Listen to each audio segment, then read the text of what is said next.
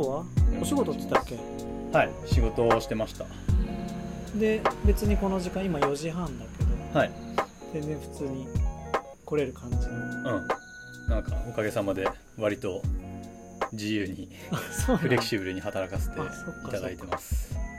理解のある会社で。うーん。しだっちって今、はい。年齢どうこうもなあんま聞くのあれだけど、はいはい。今いくつ？今31で、えっと次の10月で32にあなります、ね、そっかそっか。そうなのね。じゃあ全然10ぐらい違うから。慶太郎さんは今 41 41あじゃあちょうど10ぐらい。10だね。そっかそっか。それこそさっき聞きながら聞いてたりょうじくんも30になったぐらいだから、はい。あそうなんですね。うん。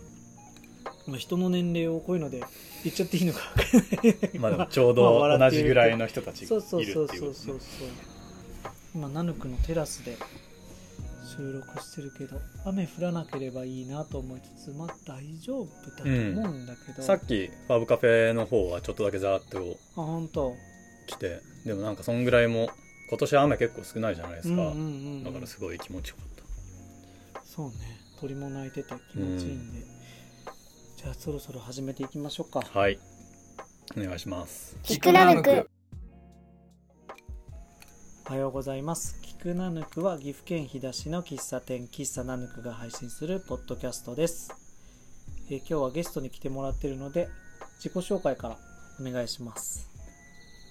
おはようございます志田武也と言います、えー飛騨市の上岡町在住で会社員をやりつつ、えーと大学院生をやっていて飛騨の川でイワナとかヤマメとかっていう渓流魚の。生き方を研究していますう、ーん、はい盛りだくさんだね。まず、そう、今日ゲストで来てもらったシダッチって僕も呼んでて、まあ、うちのね、あこちゃんの方が交流があったのかなって思うんだけどもともとうちの妻のあこちゃんが働いてたファブカフェで、と、の中にある、あれ？どなんて言えばいいのかな？のひだくまそうですね。飛騨熊が運営してるファブカフェっていう場所があって、うんうん。でそこであこさん僕が入った時にはもうすでにあのあこさんいて、あ、そうだよね。うんうん。美味しい食事をいつも楽しみにしてました。それがどれぐらい前だっけ？シダッチが来たのそれが3年ぐらい前かな、うんうんうん僕上岡に引っ越してきて3年半ぐらい経つんですけど、引っうん。うん。越してから半年ぐらい経ってそうのん。日高間とかファブカフェの存在知ってでなんか働き始めたんで。上岡に引っ越してから、そうですね。じゃあもともとは引っ越してからなんだ。はい。そうでしへえじゃあちょっとそんなシダッチのねこといろいろ聞いていきたいと思うんだけどもともとはどこ出身なの？たもともとは東京の八王子市っていうあそうだね。田舎の方。田舎の方。で田舎の方。よく言ういや本当に本当にそうですよ。わ本当？八王子って言ったらすげえ都会っぽい。聞いたことあります？ない？あ ないと思う。うんうん。行ったらまうんあこんなもんかって思います、本当、はい。そうかそこから移住してきたのが3年前で、はい。上岡っていう土地に越してきた理由って何かある？たまたま僕のその八王子の頃のうん。小学生からの同級生のお父さんが上岡出身で、へえでそこのうちが空き家になってるっていうことだったんででたまたま僕古川に大学生の時の研究室の同期もいたりして、あそうなんだ、はい、なんかそういう縁が重なって引っ越してきましでそれがたまたまた、はい。本当知らない上岡って町そうでしたね。はい。もともとなんかその大学の友人を経由して飛騨っていう場所はいろいろ案内してもらったり毎年釣りに来たりとかしてたんですけどゆかりはあったんだじゃあ。そうですね。でなんか何のタイミングだったか忘れたけどたまたまその人が上岡出身で空き家になってるよっていう話だったんで、いいですか？そうなんだえーじゃあ順を追って聞いてった方がいいのかな？そこを起点にして聞いた方がいいのか、すごいねややこしい人間だから いやいねや。でもしらっちのこと今日はね いろいろ紐解いて聞けたらっていうのが順に聞いていこうかな。じゃあ高校卒業後ぐらいからだと、はい。どんな感じだったの？高校卒業後は沖縄の琉球大学っていうところに行ってで昆虫のうん。生態学うんうん。を、あの学んだりしていて、各回で1回ずついけそうだ。昆虫の生態学たんですよよねはい。でなんかまあでもそんな大層なことじゃないですけどね、うん。あの蝶々に角があるんですけど、うん。でその蝶々の角っていうのがなんで発達してきたのかっていうのをうんうん。こう進化っていうものをテーマに紐解いていくみたいな大げさに言えばですけど。まあでも大真面目な夏休みの自由研究みたいなことを、うんうんうん。あの大学生の時はやってました4ね、年間。えっ、と虫の研究してたのは最後の1年半とかぐらいでうん。あとは大体遊んでました。あ普通に琉球大学ってところの、はい。そういう学科ってわけじゃないんだ。そういう一応農学部の中の、農学えっと生態学専攻みたいな感感じでやってましたね。そっかそっか。でそれで4年間過ごしてはい。そこからえっと卒業した後は南米のペルーっていう国うに、んなんか青年海外協力隊ってうんうん聞いたことあります、あの国際ボランティアみたいなやつ。聞いたことあります。ででちょうどその時環境教育っていううん。職種での応募があって、うん。で僕第二外国語スペイン語だったり、うん。あとは沖縄からのペルーへの移民の人って結構たくさんいいて。あそうなの？はい。なんか理由があって。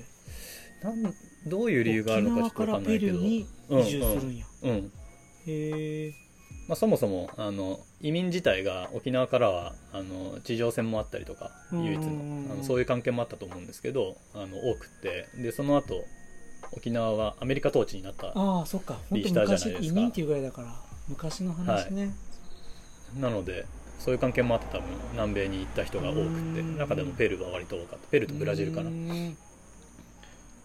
っかそっか。じゃあ沖縄の琉球大学行ってなかったらペルー行ってなかった感じ？そうですね。うん。すごい不真面目で就活とかもろくにしてなくて。うんうん。で大学院に行こうかなって思ってたんですけど、うん。ちょっと研究向いてないかもなって思って、うん。大学院の勉強やめた時には何もしてないやつになってたんで。就活もしてなければ勉強もやめてみたいな。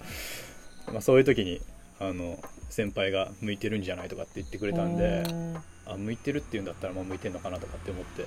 あ先輩の一声で行ってみようかなって思ったのそうですね割と。で僕の八王子の中学校の近くに今はもうないんですけど JICA 八王子のあの青年海外協力隊をやってるその JICA っていう組織のうん。八王子のオフィスがあったりして、なんか存在はしてたんですけど改めてその人に向いてんじゃないって言われた時にあそんなんあったなとかって思って、面白いかもなとかって思って、うんうん。うんそうはい、でそういうので2年間ペルーに行ってましたねでも2年間は帰ってこない選べます。のあ。1回だけ一時帰国みたいなうん権利が与えられてあで あの帰る人は帰るし、まあ、帰んない人は帰んないっていう感じですね。でその間やってることって具体的には何をやってたの？はい。僕が発見されたところは国家自然保護区を管理してる事務局うんうんででその事務局は結構国立公園が何であるのかとか、うんうん。なんでこの自然っていうのが大事なのかみたいなことをうん。地元の小学校とか中学校とかうんうん。相手に結構クラスみたいなのをやってて、へー。でそれに一緒になって僕も参加して、まあ、僕なりの目線でこんなことできたら面白いんじゃないとかっていうのでその、うんうん。プログラムを一緒に考えたり作ったりするっていうことをが年の仕事でしたね。そっかに体を使ってるっていうよりは、はい。そういうちょっとカルチャーの方というか。そうですね。はい。なんかそういう海外青年協力隊、うん。なんか聞くと何やってるのか全然分かんなかったけど、はいはいはい。結構体使うのも多いのかなうんうんとうんうん。かあったけどそういうアカデミックなのもあるんだと思ってそうですね。アカデミックっていうほどあアカデミックじゃないかもしれないけど、うん。でも昔はとにかくなんか井戸掘ったりとかああそうそう、ね、そういうのも多かったって聞くし、うん。で僕も実際はその一緒にプログラム考えたりもするし、うん。うん僕は授業をしに行くひたすら。でそれはなんかもうあの本当に働いてるっていう感じでした、うんけど地元の先生とかとなんかアポ取ったりとか授業の引きめたりとかしてでやってきたよみたい第二外国語がスペイン？なはいスペイン語。スペイン語。はい。でペルーは？ペルーはスペイン語公用語は、うん、うん南米ってブラジルとか以外はブラジルポルトガル語なんですけど大体スペイン語ですね。でスペイン語で過ごしてた？はい。へえ好きでしたねスペイン語。はじゃあ好きならどんどん喋れる感じ？うんどんどん喋れるようになったけど人間人間っていうかまあ僕がすごい怠け者で、うん1年間経つとある程度話せるようになるじゃないですか、うん。そうするともうなんかその1年で獲得した手札で過ごすようになっちゃって。1年2年目の向上はあの自分が思ってたほどはなあかったあそっか。でもそうやって自分で認知してんだからそこまで、らはい。すごいな。すごいな。やそっか。でそこで2年間そういう経験も積みながら、うん。で帰ってきてどんな感じだった帰ってきて東京の新聞社うんに就職しましたね。うーん。うん、あそう帰ってきて一回南米にとんぼ返りしたんですよ。ああの終わったのに？期間終わったのにもう一回戻ったの？で必ずなんか昔は任意で帰国日が選べたうんうん。らしいんですけど、今はもうなんかこの日に帰国しなきゃいけないっていうのが決まっていて、でその日に一旦帰国してなんか2ヶ月ぐらい遊んでそのまままた南米に戻ってで僕すごい 沖縄でシーカヤックこのパドルで船漕ぐみたいなスポーツにハマってで沖縄の島々をこうやってなんか渡ったりとかして遊んでたんですけど、それをこう南米でもやりたいなって思って、うんでチリっていう細長い国うんわかります、ペルーの下にあるんですけどそれのもっと南のなんかいわゆるパタゴニアって呼ばれる地域があるんですけど、あそこの海岸沿いを1ヶ月間ぐらいなんかこうカヤックで遊んだりしてで帰ってきてお金もなくなっちゃったし 働くかと思って東京の都心の方のあの新小さい業界誌の新聞紙記者を2年間半ぐらあ記者いやってましたね、ャーナリストだったんだじゃあ。まあそんなになんかうん。バリバリジャーナリズムの世界っていうよりは業流通業界の経済誌だったんで、まあ、いろんな人にインタビューしたり時には経営者とかにインタビューしたりとかっていう日々でしたね。えそれが何年間？って。2年から2年半ぐらいだったと思いますね。んそっか。急にそういうところに就職できるもんなの？なんか。できますって言って。そうっすね。やっぱ人不足なところは人不足なんだなっていあうで新聞って世の中的には結構社用産業うんじゃないですか。ですごい、まあ平たく言えばブラックなんで、うん。僕が入った時もなんか2年ぐらいでどんどん人は辞めてって、ょううんうん。あの永遠に一番新米記者でした僕。えでも永遠に新米っていうかずっともう2年のうちにだいぶベテランになったんじゃないの？そうすると。あただあみんな年次は上なんそでで僕の下入ってきても辞めちゃうんで。上上がまあ残るけどはい下がどんどんやめてそうなんですそうなんであそういうことね。はい、ああまたなんか診断書を持ってきたこのあ何回目かの光景みたいな。あもうなんとなく空気でわかるよね。わかりますね。入ってきた瞬間に分かりますねもうでもなんかやっぱ採用ってすごい難しいんだなって思ったりもしましたねその時は、ね。ああこの人多分残んないだろうなとかって思いながら。うん。そっかそんなとこでしだっちゃん2年間続けれたって感じ。それとももうやめましたって感じ。続けうん続長いことやってるってつもりはそもそもなかったっていうのとただ結構取材活動自体は面白くてうん。すごい楽しかったし厳しいんですけど新聞聞って。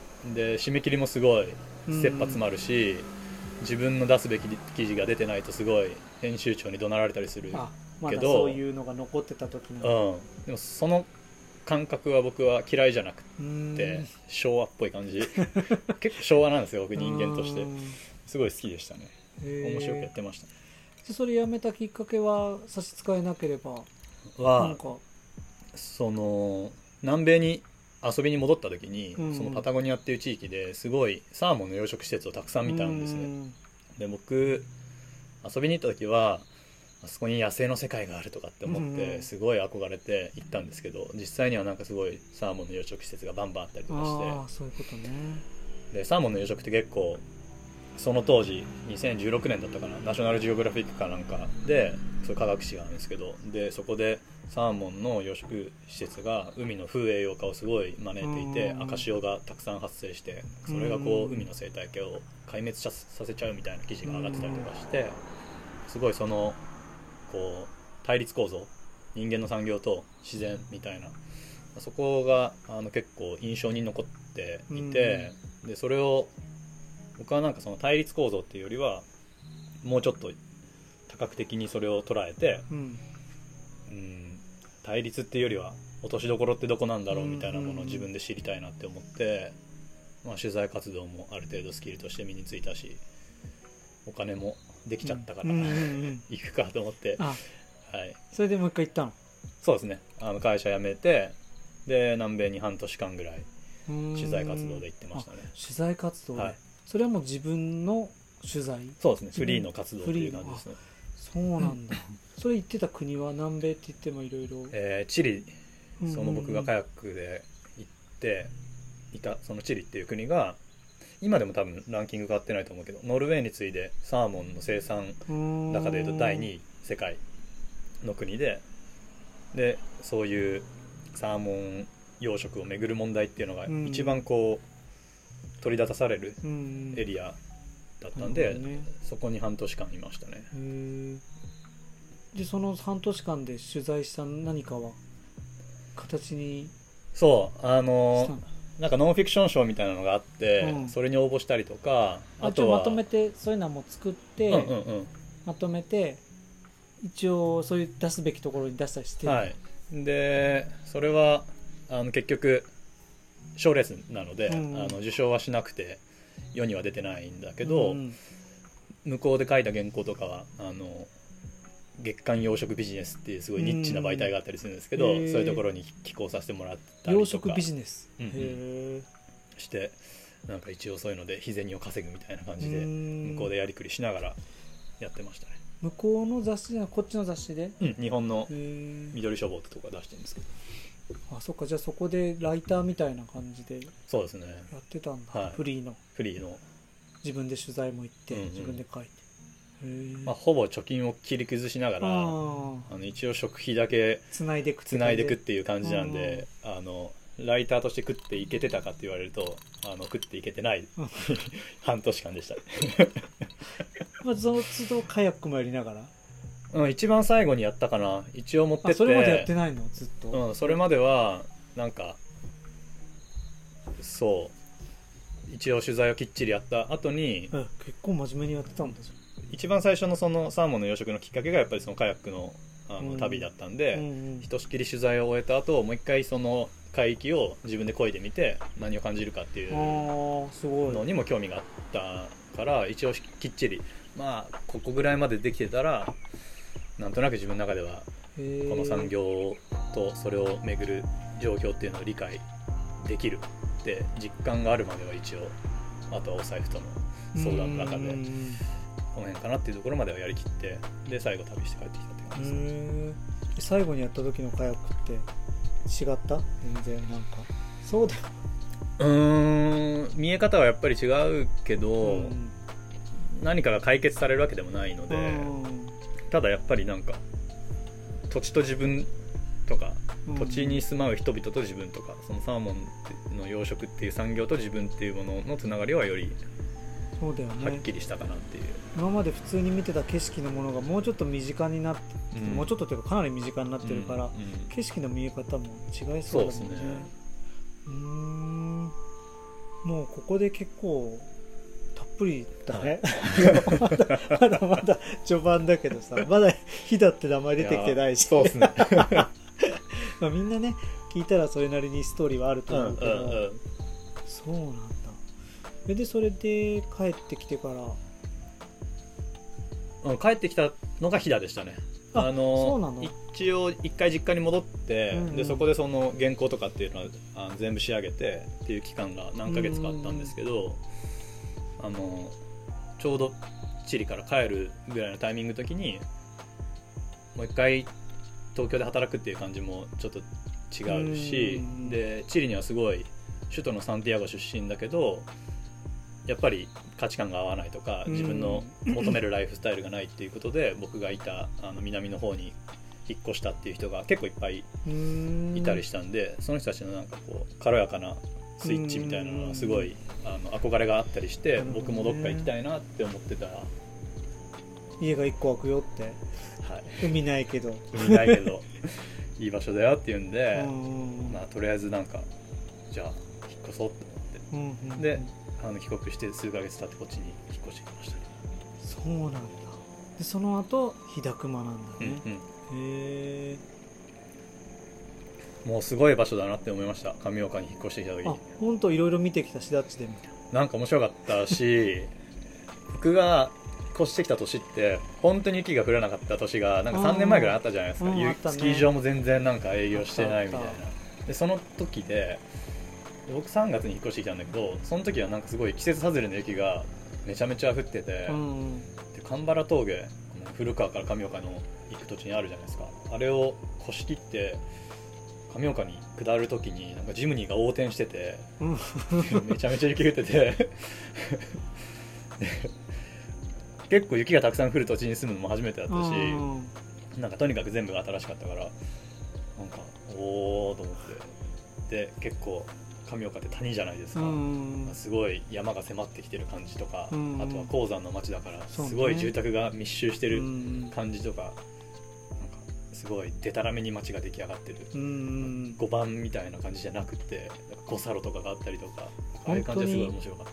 あそこは魅力的な街だよね。うちの父がかなり魅了されてガイドとかやってる、ね。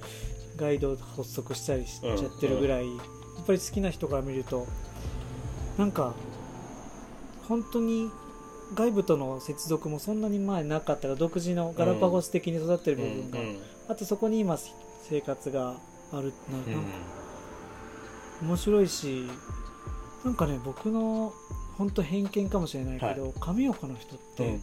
すごいかっこいい人多くて、うん。生活とか、うん。服装とかあと性格か、うん。うん僕好きな人結構上岡出身ですって人多かったりして。うんう、ん。なんかそういうもともとあった文化とか独自のところからまああと富山から見えてる人もおるかもしれないけどね、うんうんうん。あと鉱山だから違う土地から引っ越してきた人もおるかもしれないし。ですよね、うん、結構鉱山でやっぱりあの鉱山がすごい潤った時に、うん。よそからガーって人が来たりとか、うん今も多分すごい移動とかでね。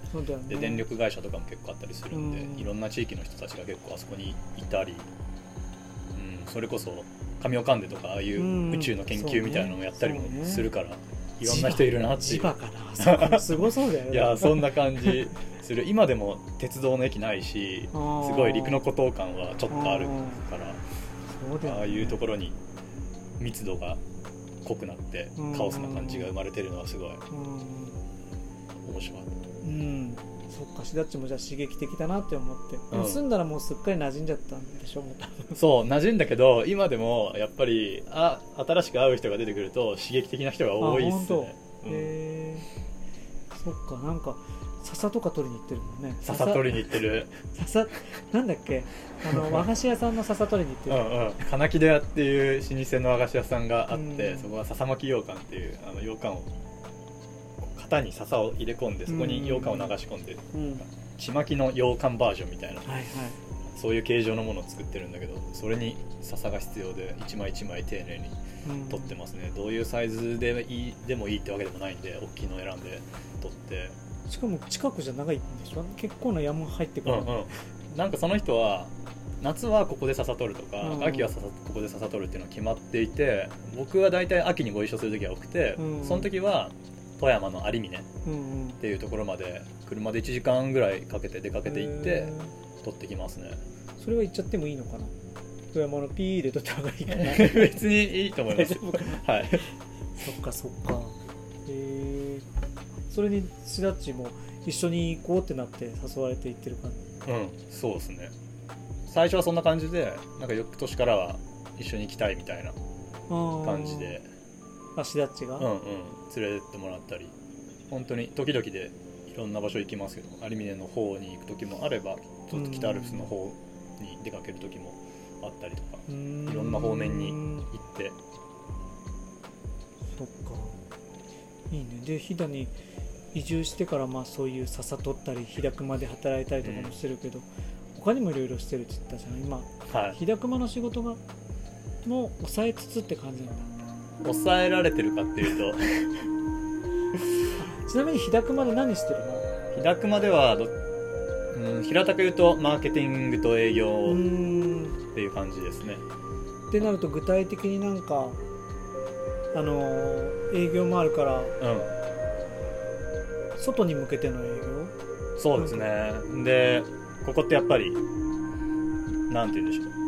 都市部からは離れてるじゃないですか、でも僕たちのお客さんってこう割合でいうと都市部がやっぱり多くて。そうだね。正式名称言ってなかったね、はい。飛騨熊は株式会社。飛騨の森で熊は踊る、踊るだよね、うん、略して飛騨熊って僕ら言うんですけど。第三セクターっていうんだっけ？いわゆるそうですね、うなので民間と公共とん、はいはい3社、飛騨市とロフトワークっていう渋谷の会社と、うあと飛び虫っていあそうっか飛び虫結構全国で林業起点に地域を盛り上げるっていうような事業体を作ってでやってる会社があるんですけどそこの3社で設立されたっていう感じですね。そうそうでその会社だからまあ営業ってなると市内、うん県内のとか市内のっていうのももちろんあるかもしれないけど、うんうん外に向けてっていうのはそうですねで日高結構オフィスの内装をやったりだとかうん。家具を作ったりだとあか、そういうことを主たる事業のうちの一つとしてやってるんで,、でそういうのが1個プロジェクト終わったらそれをこう解説するようなオンラインのトークイベントとか、うん。あるいはファブカフェの東京にもあるんですけど、うん。ファブカフェの東京のところでそういうトークイベントを開催したりとかして、でそこで新しいあのお客さんになりうるような人たちとか飛騨の森とかに興味持ってくれる人たちとつながって、一緒になんかできないですかねみたいな感じでうん。会話をしていく。へそういう感じのことをしてますね。ただ最近はちょっと 抑えきれてないので あのもうそろそろクビになるんじゃないかなと。ー 恐れてるんですけど。何忙しくなってきてるでしょ。まあこ個人的にはい。忙しくなってきてるはいんだよね,、そうですね。そうですね。何今何してるんだっけ？今他方大学院生やっていて、で飛騨って川がすごいいい川があってそこにヤマメとかイワナっていう渓流が生きてるんですけどそれにすごいこっちに来てから興味を持ってうん。でそいつらがこういうでっかい流域の中でどういうふうに生きてるのかっていうのを今研究してますうね、ん。本当飛騨来てから好きになったんだ。そうですね。はい。もともと川とか好きだったけど飛騨に来てからよりその辺への興味が強まったってです。ん。であれなんだよね。大学に通ってる、はい。大学院院生として。えー、何大学って言ったっけ？京都大学の大学うん。院理学研究科とかっていうところです、へえそうなんだ。そこにも通いながら。まあ、通うって言っても、うん。もうなんか大学院生とかになるとあんまり講義とかないんですよ。うん。で結構やっぱりコロナあってオンラインとのハイブリッド化みたいなものも進んでいるんでで僕が研究にしての対象にしてるヤマメとかイワナってあのフィールドがもう飛騨なので、うん。そこに生息してるヤマメイワナを研究してるんで基本的にはもうこっちにいて、うん。野外調査っていうのをあのひたすらやったりデータを処理したりとかっていうことをして、でとはいえ向こうでしかできないこととか機材の関係とかでうん。向こうに行かないと分析できないようなものも割とたくさんあるのである程度溜まったら向こうの方に行ってうん。で向こうに行けば行ったで同じ院生とかあるいはそれより上の研究者たちがたくさんいるんでそういう人たちと、まあ、研究の話をしたりとか、うん。で1週間ぐらい向こうに滞在してまた帰ってくるみたいな生活ですねそうなんだ。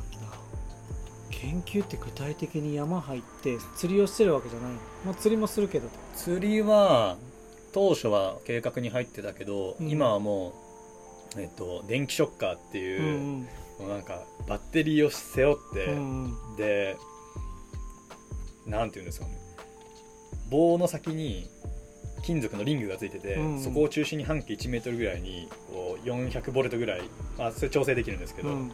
バーって電流走るやつがあって、それをこう地雷探うん探知機みたいな感じでこうそうだよね。棒をうろうろさせながら あのショッカーをかけてで仮死状態になった魚を拾ってでそれの体長とか体重とかっていうのを計測してで DNA を分析する用のヒレとかをちょっとちょきっていってうん。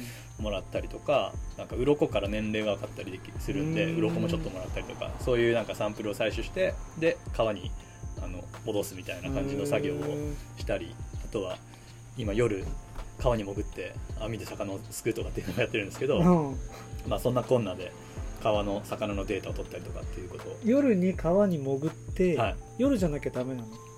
そう夜じゃなきゃダメな場所があってで今いくつか調査地点を設けてるんですけどうん。小さい川から大きい川までいろいろあるんです。うん。でなんかそのいろいろあるバリエーションの中で彼らがどういう生き方を採用してるのかみたいなのにすごい興味があってうん。ででかい川になると電気ショッカー使えなくなってくるんですよねね広範囲すぎて？広範囲すぎぎて。沈むし。とか沈むし。でバッテリー背負ってるじゃないですか。うん。で腰までしか水浸かれないんですよ。うんそうね。でそうなるとあんまりでかい河川に対しては電気ショッカーって適切なサンプリングの方法にはならなくってそういうところは電気ショッカープラス、えっと夜潜って夜魚寝てるんでへー。ああそういうこと寝込みを襲うなるほど。量仮死状態にできないから、は動きの遅い時に見に行く。そうです。へ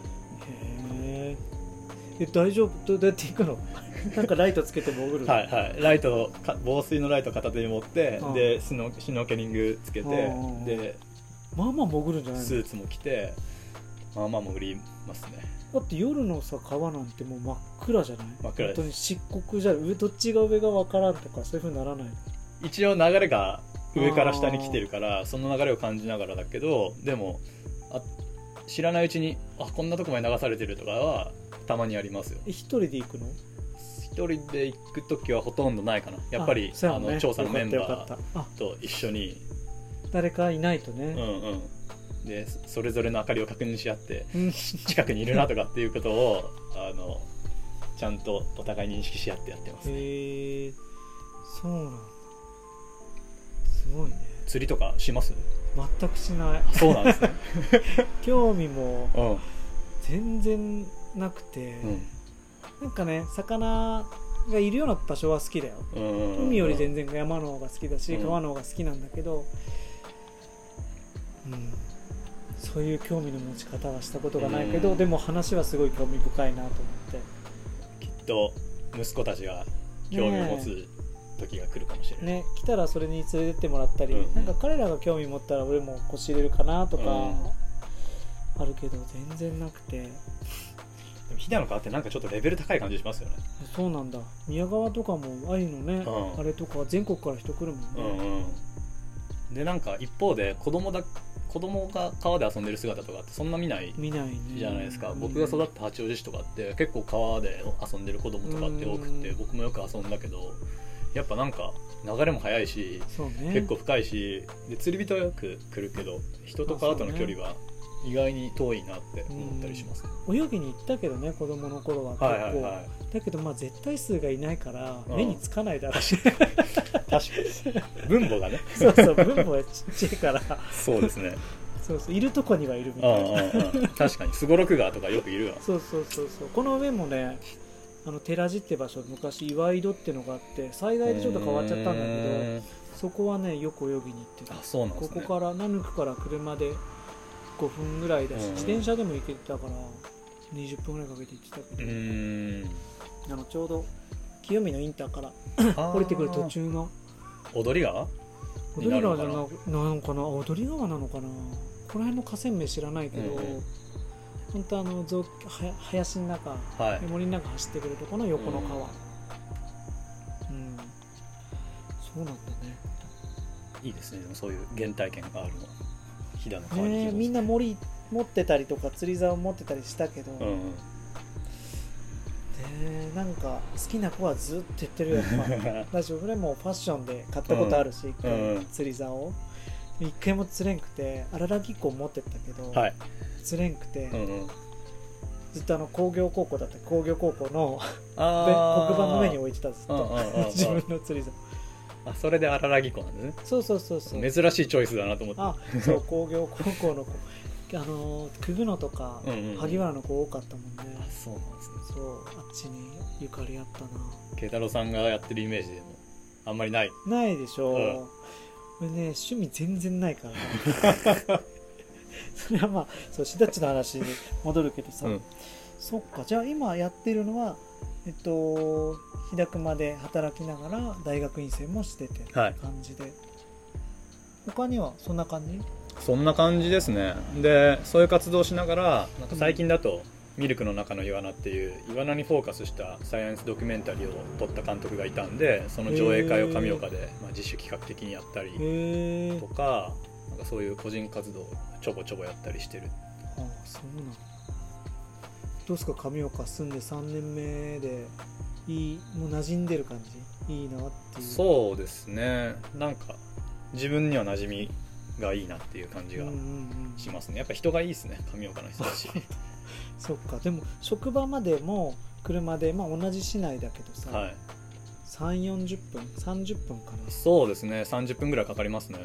冬だと40分かかりあますねそうだよね。ぱあの峠雪積もってんの一番最初に見た時は滑り台かって思って本当にびっくりしました。あのーうん、高校卒業したての頃ねちょっと僕のなんか嫌な思い出だけど、は調子に乗って友達がさ、うん。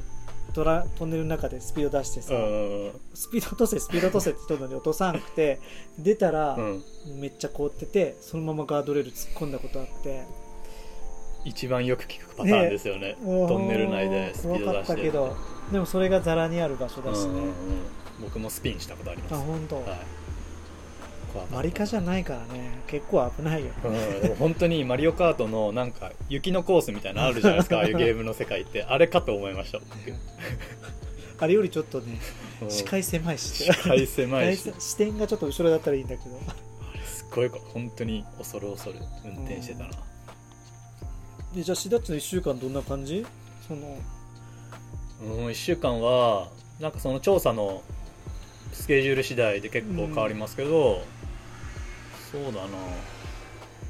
1週間のうちの週5日は野外調査とかうん。野外で取ってきたサンプルをなんか分析するみたいな。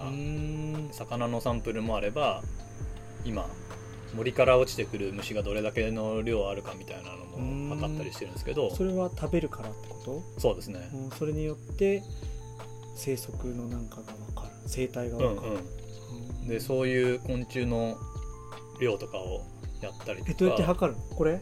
あの野鳥の会みたいなやつだあ落ちて。個数を測るときはそういうのやるんだけど、えっと、今はそれぞれの調査地になんかこうセメントとか混ぜる大きいプラスチックの船みたいなのあるじゃないですか。であれに、えっと、12滴洗剤を入れて、うん。でそれ水で満たしてで置いとくとこうポチョポチョ落ちたやつが、まあ、勝手に死ぬんですよ。それを1週間とかセットしといてでそれをアクアリウムとかで使うような魚取り網みみたいなやつでこうやってわーってすくってで帰ってきてでそれを白いバットに開けて葉っぱとかゴミとかいろいろ入ってる中からひたすら虫をあのピンセットでつまんでうん。出してでそれをこう重量計で測って重さを出すっていう感じ。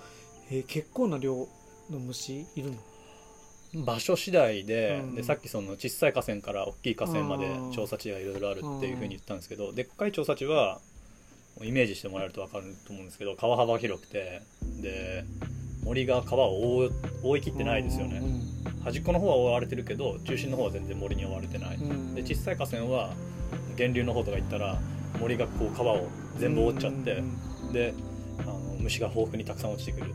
そういう河川の規模の大きさのバリエーションの中でどんだけ森から虫が落ちてくるかっていう量も変わるっていう感じですね。なるほどそれはそうやって聞くとやっぱ興味深いしだっち説明上手だもんね。やっぱりそうですか。いろいろやってる仕事でいろんなやってたから説明の大事さが分かってるだろうし。一応平易な言葉で説明するっていうのを心がけてます。すごい俺が聞いてても分かりやすいので。えー、そっか。じゃあ週5はそういう魚のことをまあ研究やって、はい。週残りの2日は？残りの2日で平熊の仕事をしたりだとかそうやってなんか笹取りに呼ばれたら行ったりだとか個人的に鮎釣りもしたりするんでうん。鮎釣ったりとか結構最近は地元の漁師さんに鮎漁に誘われて網で網を使うんですけど、うんうんうん。刺し網の漁とかに誘われて行ったり夜潜って鮎を手づかみするっていう漁があったりするんですけどそういう漁に行ったりとか。そっか。じゃあ研究とあんま変わんないねあんま変わんない。あんまりそう。僕の中ではもちろんあの日高の仕事はあのやらなきゃきっちりやらなきゃいけないっていう意識はありつつも、なんかそれぞれがこうねうすごい分かれてるっていうよりは、うんうんうん。一緒の中にこう混ざってるっていう感覚でやってますけどね。そっか、うん。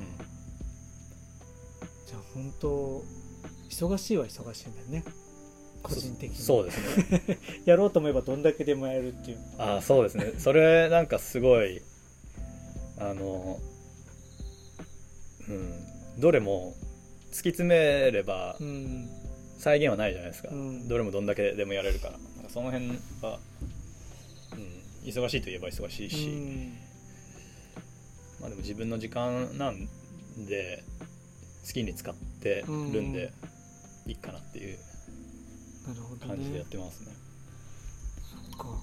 じゃあ5年後シダッチの5年後とか10年後とかを聞いてちょっと第1回目ははい。終わりたいかなと思うんだけど、なんかイメージしてることあるしこの今いろいろあって亀岡に移住し、はい。3年前移住してきたシダッチがここで魚のこととか研究して、まあ日高まで広葉樹とかも触れ合ったり、うんうん。森のこと知ったりとかそれをどう生かすとかこうプレゼンしたり、うん実際にやってそれをなんだろう発信したりとかしてる中で、なんかその先に今これをずっと続けたいっていうのもあるかもしれないし、はい。なんかもしかしたら大きい目標が少し先にあるのかなとも思ってぼんやりでも何でもいい、うんうん。今すごい思うのはなんだろうなさっきこのナヌクのテラスの前の芝刈りの話をちょっとだけした時に引き継がなきゃねみたいな話をうん。されてたじゃないですか。あで父からねあ父のそう。芝の上手に刈るのをね。ですごい綺麗じゃないですか。うん。で綺麗だと景観もいいし風通りも良くってすごいテラスが気持ちいいって今も感じるんですけどそれこそそのさっきの分母の話でうん。どんどん分母が小さくなっていく中で引き継がなきゃって思うこと今現状も結構たくさんあったりしてその漁のやり方とかもそうですけどなんかそういうのを上手に引き継いでいける今後5年間だといいなっていうのはすごい思ったりしてますね。えーじゃあ将来のシダッチは割とまだ飛騨にいるイメージはあそうんですね。僕多分、うん、な何もなければっていうか あの このままいけばずっと飛騨なんじゃないのかなっていうことはすごい思っていてすぐどこでも意外とアクセスしやすかったりするしねそうですね。上岡は特に富山も1時間だしね。なんか実家に帰る時も高速平湯経由してうん。割と首都高じゃないや中央道。すぐ平井行けるから松本行って行けちゃうんだ、交通の便は車さえあれば意外にいいなって思っていて。そうだよね。本当コロナになってから。あ来てすぐじゃあコロナ？そうですね。もう僕来た時はダイヤモンド・プリンセス号がなんか港にいてあれその頃出られない人たちがいっぱいいたっていう時期へでした。ー。えその前からちょこちょこ来た時にひだあのファブカフェに出入りしてた？その時は知りませんでした。あそっか。うん。あこちゃんが働いてた時にシダッチおお最後うん。送別会してくれたもんね。うんうんうん。うーん。だから当時からあこちゃんがシダッチは面白いよってずっと言ってて。そ の言動もなんか佇まいも面白いし、面白いことをずっとやってたよみたいな。恐縮です。そうそう。あの及川さんとの相性がすごい面白いとか。あ広葉樹活用コンシェルジュの及川さんですね。そうそうそうとの相性がはい。面白くてこんな会話しとったよとか、はいはいはいはいあとクロちゃんね、うんうんクロちゃんとのやり取りも なんか面白いよって家でんうん。モノマネ2人のしてたけど、黒田君ね。今日もお話ししてきたけど。そうそうそう。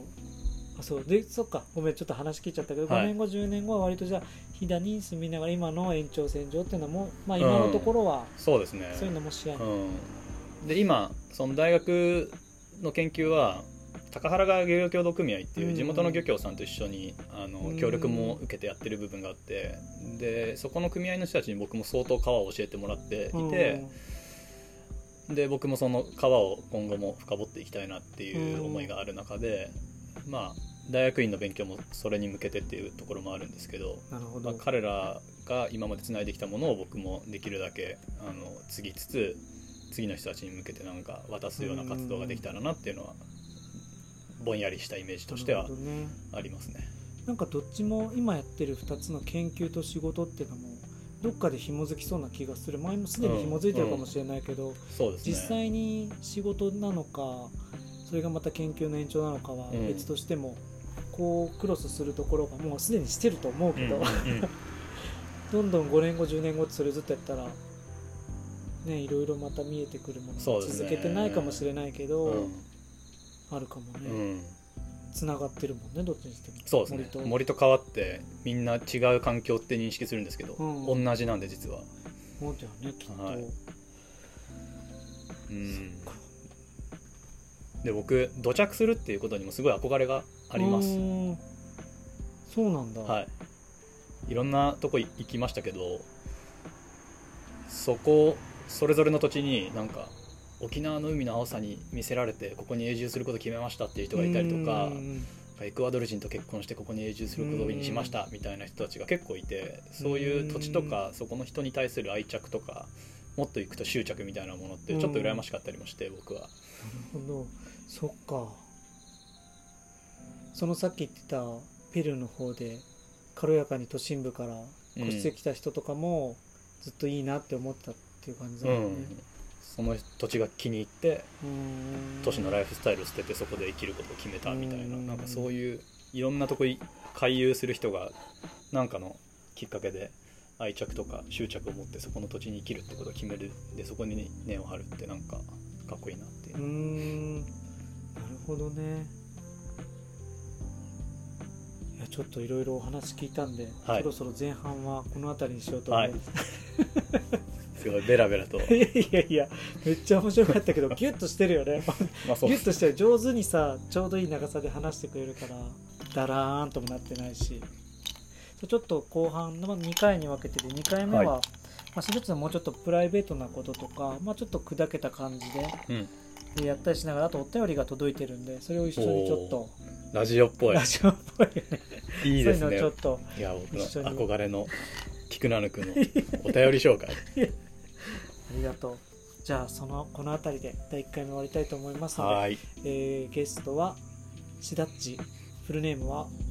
志田武也です。志田武也さんでした。ありがとうございました。ありがとうございました。終わりです